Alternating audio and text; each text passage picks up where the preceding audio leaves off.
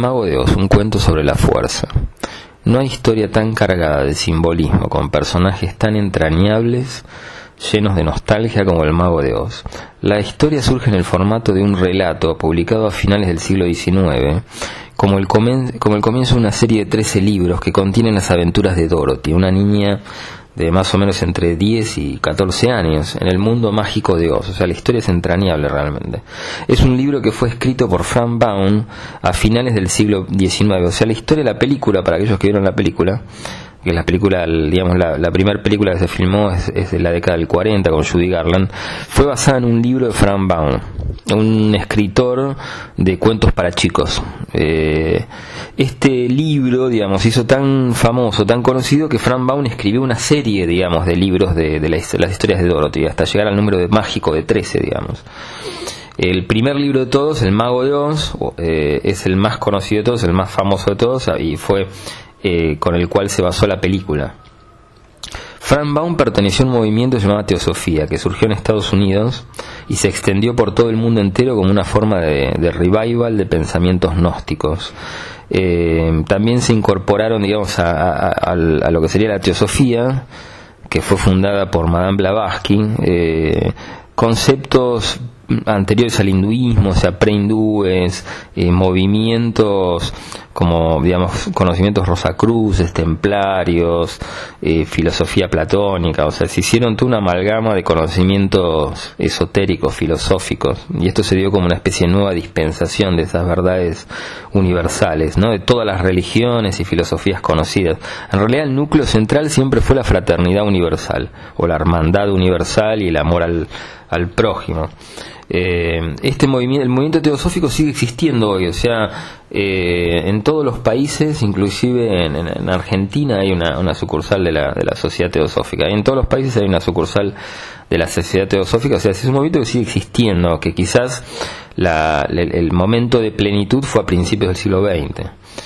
Eh, la historia, ahora volviendo a la, a la, historia, digamos, del Mago de Oz, es la primera que nombra lugares netamente americanos como el estado de Kansas comúnmente llamado el estado del sol. Esto es, esto es muy importante porque el nombre que elige Frank Baum no es casual. Él de alguna forma quiso representar el estado de la iluminación plena eh, o el estado, digamos, de, del alma libre de todas las limitaciones del cuerpo físico, expresándose libremente en, la Tierra, en la tercera dimensión. O sea, por eso eligió ese nombre, digamos, porque comúnmente eh, Kansas es, es nombrado como el estado del Sol. Eh, la, bandera, por ejemplo, del, estado de Kansas es un girasol sobre una azul lapislázuli. El, el, color de la noche. Eh, esto también es muy, muy curioso, digamos, ¿no? porque representa eh, colores alquímicos, estados de conciencia, filosóficos. este cuento comienza, por ejemplo, con Dorothy, o sea, para aquellos que no hayan visto la película o que la hayan visto y le quieran dar una mirada filosófica, eh, esto, este cuento comienza con Dorothy, una niña que eh, es criada por, por, una pareja de granjeros que sueña con un lugar idílico construido sobre el arco iris, donde solo existe la dicha y el gozo. Eh, aquel lugar que siempre podríamos pensar que no tiene sombras, digamos, ¿no? como que está al mediodía, entonces no tiene sombras. El, el film fue realizado en el año 39, es el Dorothy es interpretada magistralmente por Judy Garland. O sea, yo creo que Judy Garland fue el, papel de su vida y ha quedado inmortalizada en esa película. Eh, básicamente, por ejemplo, Judy Garland empieza este viaje simbólico a la ciudad de Oz, a la ciudad de la fuerza, eh, guiada por su perro. Esto tampoco es casual, o sea, Frank Baum tomó un montón de símbolos antiguos, símbolos gnósticos, símbolos egipcios o arquetipos, ¿no? podemos hablar de arquetipos eh, del norte de África, para de alguna forma relatar el camino hacia la iluminación. Eh, digamos, eh, Judy Garland siempre en la película, para aquellos que hayan visto la película, siempre está con su perro y el, perro actúa de alguna forma como guía del alma.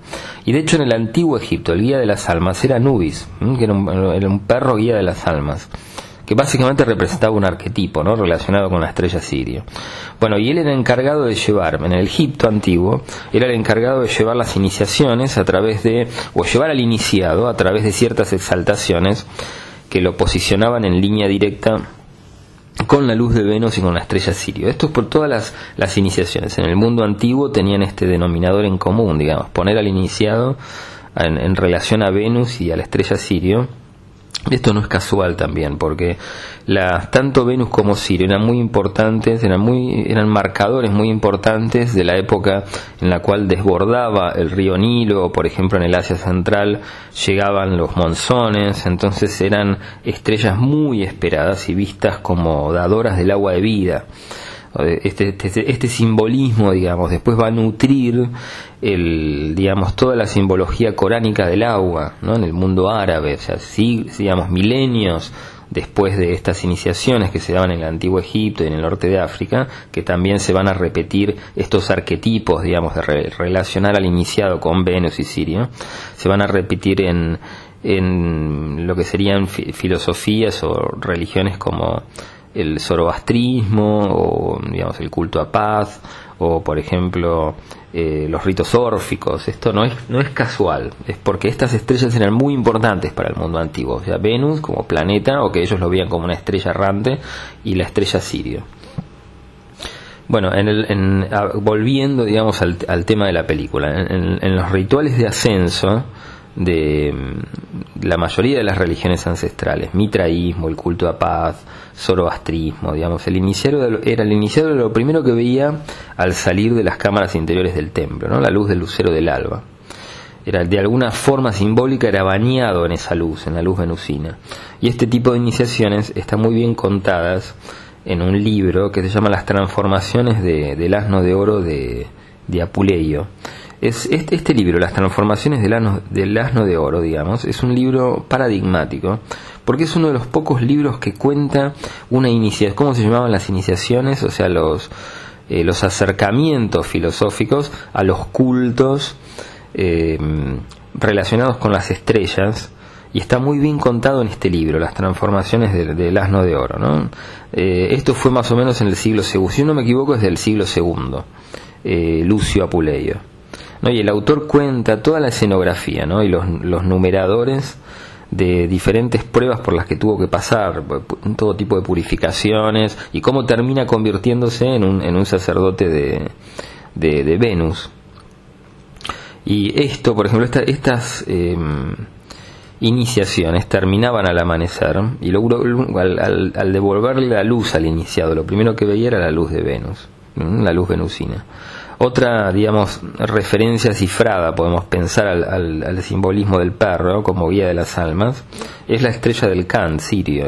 La estrella Sirio se encuentra íntimamente ligada al planeta Venus, es, digamos, forman parte de un mismo arquetipo, que se va a repetir a lo largo de todo el peregrinaje de Dorothy por las diferentes iniciaciones hasta llegar a la ciudad Esmeralda, coronada por estrellas de ocho puntas y otro símbolo también muy importante que es el símbolo X, que también era muy importante en, las, eh, en lo que serían las filosofías, son los arquetipos o religiones de la antigüedad. existe, digamos, una relación mistérica entre nuestro planeta Tierra, su hermano en las aguas Venus, y el corazón del Sol Vulcano. Esotéricamente el corazón del Sol comúnmente se llama Vulcano. Estos tres planos del ser forman un triángulo rectángulo de fuerzas mm, dentro de nuestro sistema solar y podríamos pensar que el Sol y, sus hermanos, el planeta Tierra y Venus, están de alguna forma recreando el triángulo rectángulo perfecto, están digamos reinventándose y se tratan de mirarse desde esta forma rectangular, de esta forma digamos triangular. Mm, están tratando de lograr nuevas alturas en este triángulo de energías. De alguna forma el planeta Tierra y Venus forman los, los riñones del sistema solar. La estrella Sirio y nuestro planeta Tierra se encuentran en comunión vía el corazón del Sol. Este es otro triángulo muy importante. Podríamos pensar que ambos se encuentran en un abrazo simbólico. El arco iris, por ejemplo, que es la meta intelectual de Dorothy, podríamos pensar que el, símbolo del mundo monádico está presente, digamos, en todas las religiones y filosofías, era representado en el mundo antiguo como un arcoíris. la mónada es el espíritu, digamos, el ser inmortal en nosotros. y es un retrato fiel del puente que debe construir el iniciado con su aspiración a aquel mundo arquetípico, sobre, la, sobre digamos, eh, sobre la tierra, podríamos pensar, que tenemos que esa aspiración que tiene el, el, iniciado, aquel que busca la verdad, aquel que a los meditadores en general, digamos, con su aspiración van construyendo ese puente arcoíris y van relacionándose cada vez más internamente con su mónada, con su espíritu y expresando más libremente el mundo monádico en la tierra. Eh, es un símbolo del arcoíris, es un símbolo transcultural y metafísico por excelencia. Eh, es una forma de retratar el espíritu o la mónada, o el fuego monádico, eh, por ejemplo, geométricamente en el mundo gnóstico era concebido como una serie de, círculos concéntricos de colores sobre una pirámide o paralelogramo. Eh, este es un símbolo comúnmente, va, a aparecer en muchas lápidas fenicias, por ejemplo, como símbolo tanid. El símbolo tanid no es un símbolo netamente fenicio, es un símbolo que fue copiado de la cultura egipcia y es quizás uno de los símbolos más antiguos que tiene la humanidad con la cruz Tau el arcaísmo del símbolo es tal que se han encontrado, por ejemplo, hablando de este símbolo, ¿no? del, del, arco iris, se han encontrado grabados en ocre de la edad de piedra con, con, digamos, con hombres con arcos sobre sus cabezas y posteriormente esto se pudo, se pudo comprobar o se pudo, se pudo saber que esto representaba hombres arcoíris es uno de los símbolos muy arcaicos el arcoíris, ¿no? no está asociado a una escuela de misterio en general, es universal, por ejemplo, en las em, por ejemplo en las islas del Pacífico es uno de los símbolos principales a los sacerdotes, por ejemplo, yo creo que si no me equivoco en, en la isla principal de Hawái eh, el sacerdote principal se lo conoce como hombre arcoíris. O sea, es un símbolo universal, no le pertenece a una sociedad mistérica, digamos, es un símbolo universal, está presente desde los, desde los pueblos eh, normandos, eh, pueblos, por ejemplo, semitas, desde los pueblos del Pacífico, y es atemporal, o sea, todas las religiones y, todas las filosofías han visto en el arcoíris, digamos, un símbolo de lo, de lo espiritual. Eh, ahora siguiendo con Dorothy, o sea, Dorothy comienza este, este viaje mágico, ¿no? Al huir de su casa, para aquellos que no vieron la película. O sea, mm, eh, Toto, su perro, estaba por ser sacrificado y digamos, este símbolo, el símbolo del can, es el símbolo de la intuición creciente, en desarrollo del, de la persona que está buscando la sabiduría, y también es un símbolo de las puertas iniciáticas. Van a ver en muchos grabados antiguos, eh, puertas sapiensales o puertas de sabiduría custodiadas por perros. También es un símbolo de eso el perro. Eh, Dorothy, digamos, lo, que hace es eh, huye con su perro para que no lo sacrifiquen, para aquellos que no vieron la película, y se encuentra en el camino con un mago o profesor conocido como el maravilloso. esto puede llegar a ser una referencia oculta a la palabra el artífice, que eran títulos de deidades como el, arquetipo Ptah o Ptah, digamos, el dios Ptah del antiguo Egipto, o, Vulcano o Dédalo, por ejemplo. Todos estos arquetipos culturales están relacionados con el arte de la construcción, como también con la forja de metales. El, el, apodo de muchos de estas deidades era el de ser artífices obrar milagros.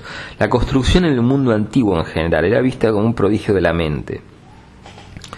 Eh, tras mantener a Dorothy, esto es muy interesante también para aquellos que vean la película con los ojos, digamos, de, un como si fuera el relato hacia, hacia, el camino a la iluminación.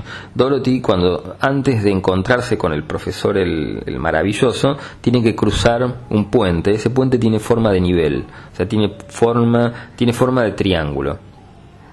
Y tiene que cruzar un río, o sea, está entrando un espacio sagrado.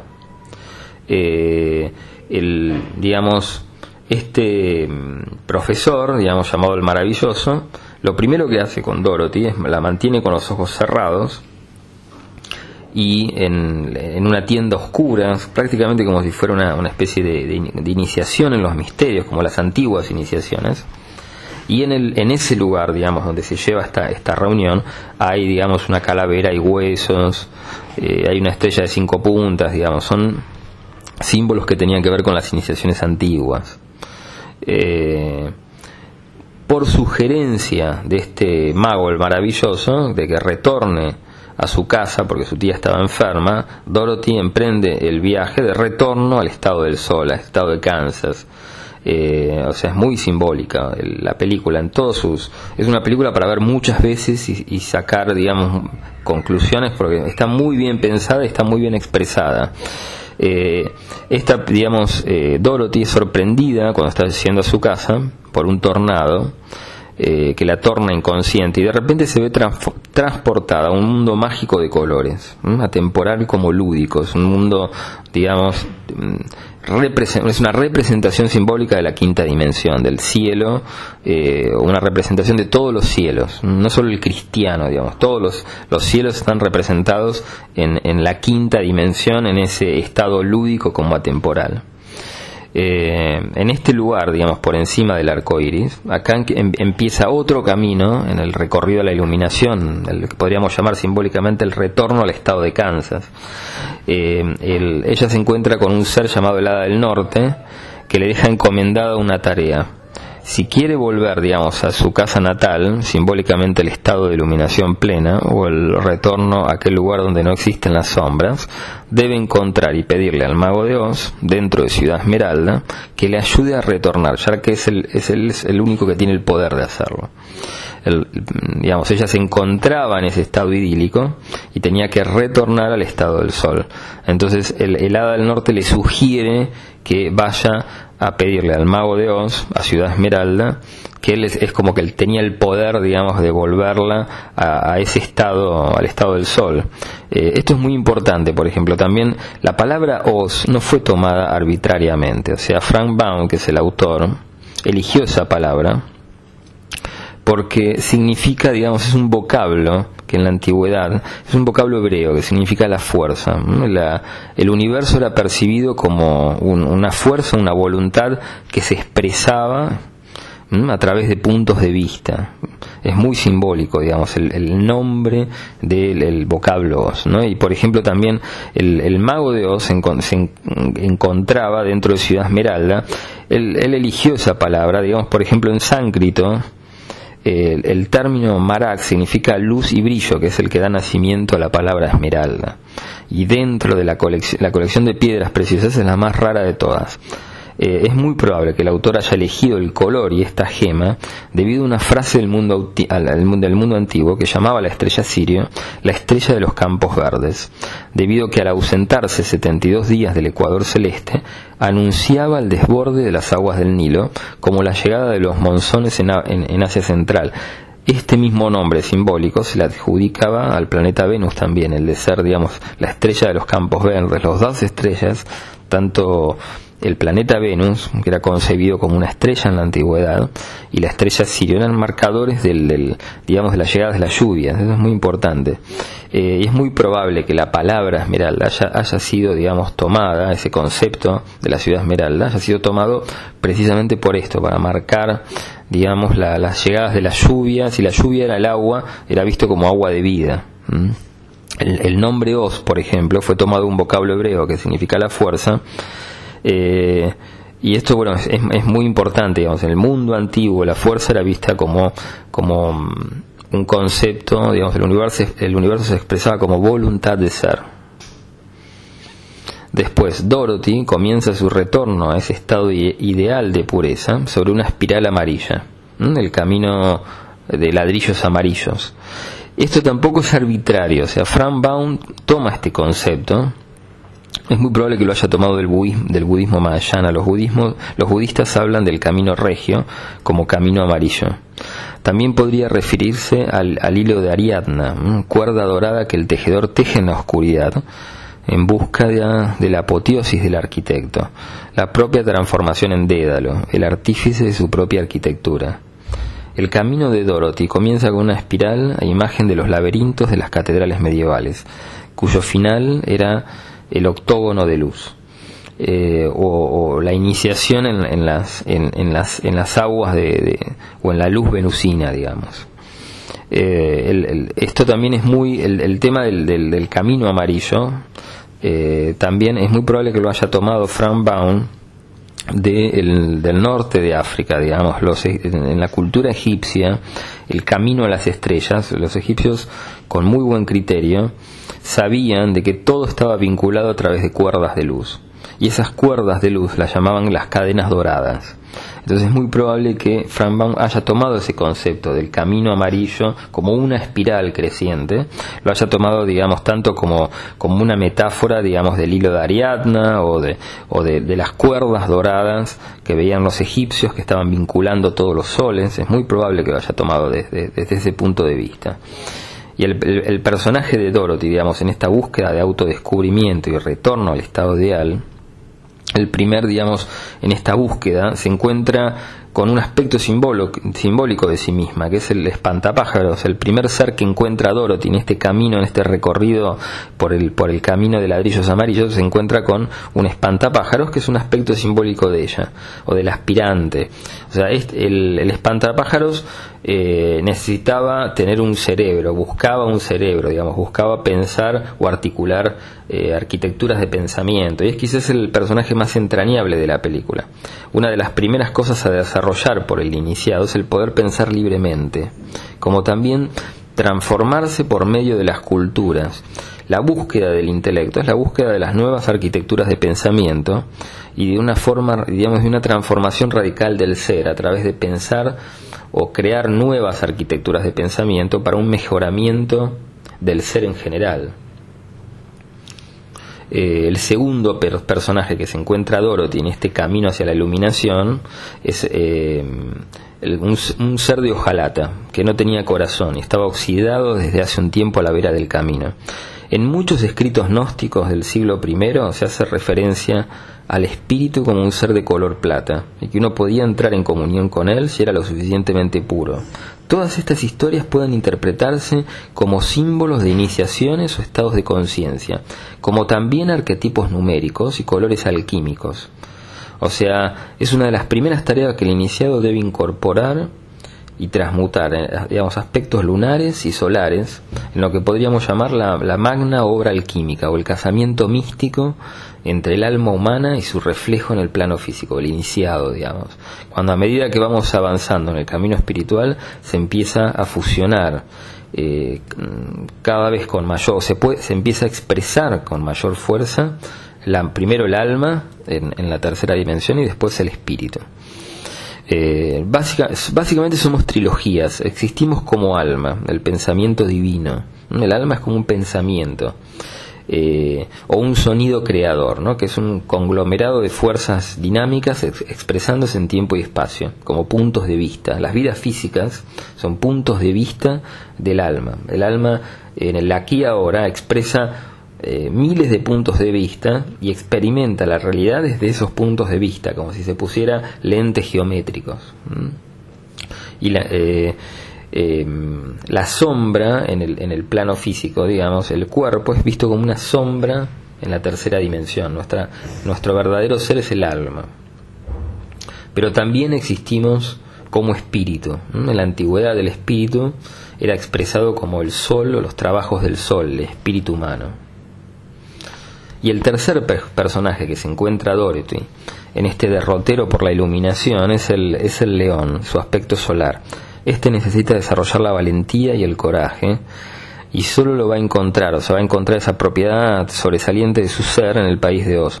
Con lo cual este triunvirato de aspectos simbólicos del iniciado son la inteligencia o la belleza matemática, el personaje del espantapájaros se le premia en Oz, esto lo van a ver al final de la película, se le premia con la posibilidad de entender trigonometría, no es casual. Van a, van a ver que en el mundo antiguo el, el, entender el triángulo era muy importante, o sea, no solo filosóficamente, sino matemáticamente. Y, el, por ejemplo, el, el, eh, podríamos hablar de la fusión del corazón o el amor matizado por la inteligencia y la voluntad de ser del león solar o potencia activa, expresándose como amor inteligente, como amor inteligente. O sea, hay una fusión de conceptos.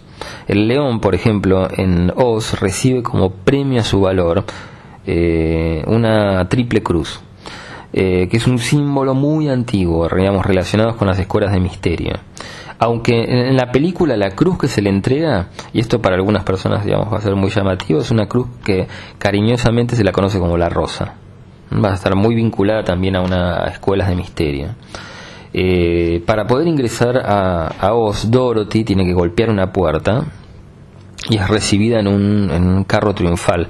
El, caballo donde está, donde es recibida Dorothy, o sea, cambia de color en toda la gama de los colores de la alquimia. Y el león es coronado rey por su valor. O sea, toda la instancia de Dorothy en Oz eh, solo puede ser entendida como, digamos, como los diferentes estados de conciencia eh, a través de diferentes iniciaciones y a, través, digamos, de diferentes exaltaciones del ser, hasta llegar a liberar el o liberarse, digamos, y poder expresar eh, sin limitaciones el cuerpo monádico en la Tierra. El logo, por ejemplo, de la ciudad Esmeralda, es una estrella de, ocho puntas, eh, que es un símbolo muy relacionado con Venus, y también con la estrella Sirio. Eh, después, por ejemplo, podríamos pensar otro símbolo que aparece en la, en la película con respecto a la, ciudad Esmeralda es el, logo X. La X es un símbolo muy antiguo que estaba en el, en Egipto antiguo. Los, los templos eran pensados a través de una X, o sea, se armaba un rectángulo en el piso, un triángulo rectángulo, se hacía otro opuesto del otro lado y quedaba dibujado en el piso una X gigante.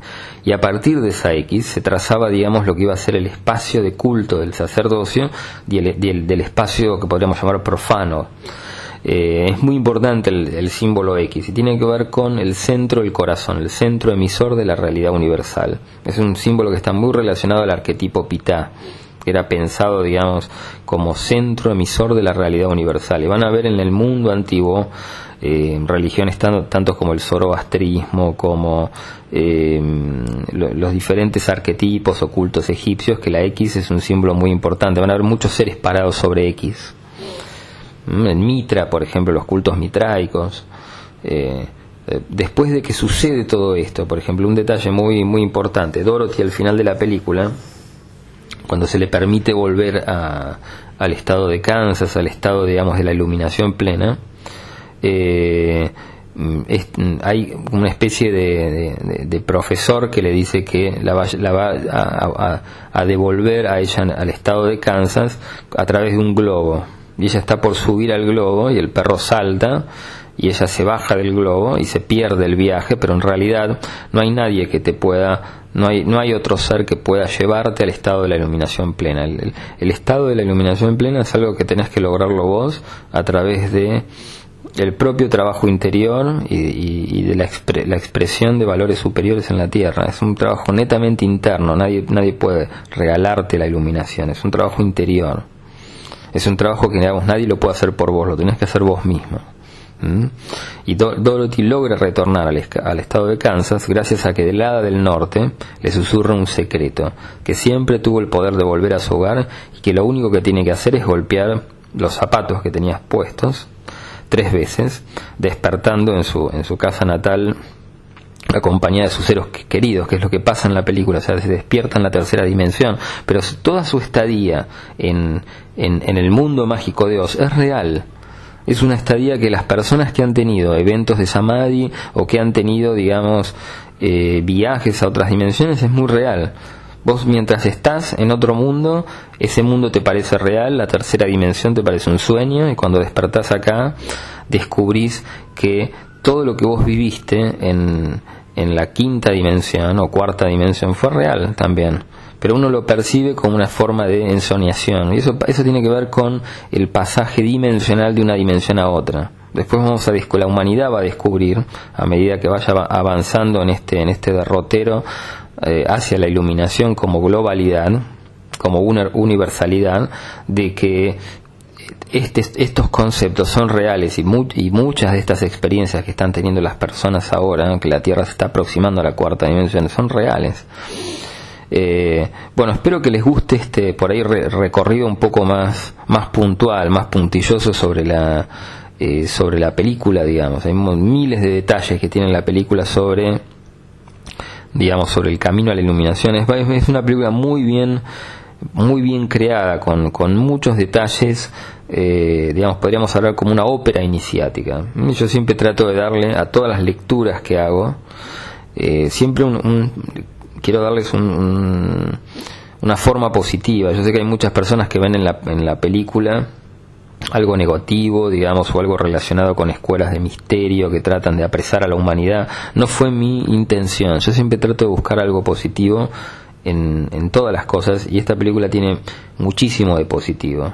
Las cosas en la tercera dimensión son duales, es así, estamos en una dimensión donde las dualidades se viven muy fuertes, entonces todas las cosas pueden ser interpretadas como positivas o negativas. Yo siempre trato de darle una interpretación positiva que ayude a la gente a a poder expresar todo el potencial que tienen dentro, nunca desde una manera negativa. ¿Mm? Si uno expresa positividad, siempre va a terminar recibiendo eso, positividad, el universo es un espejo, siempre nos devuelve lo que tenemos dentro. Bueno, espero que, que les guste esta, esta, esta interpretación un poco más exhaustiva sobre el mago de Oz y gracias.